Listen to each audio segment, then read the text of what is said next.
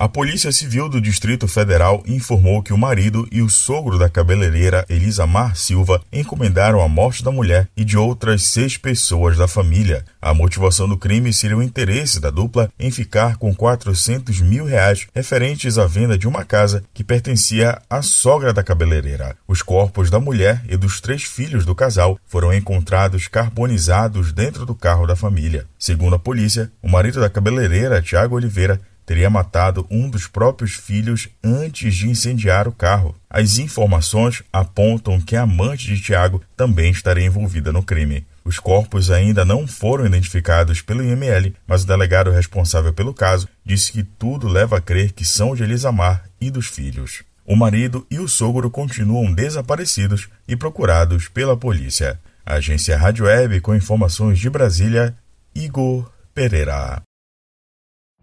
Every day, we rise, challenging ourselves to work for what we believe in.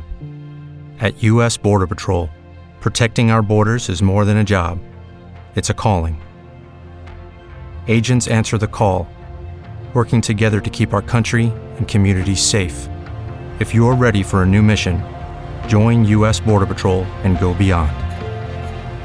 Learn more at cbp.gov/careers.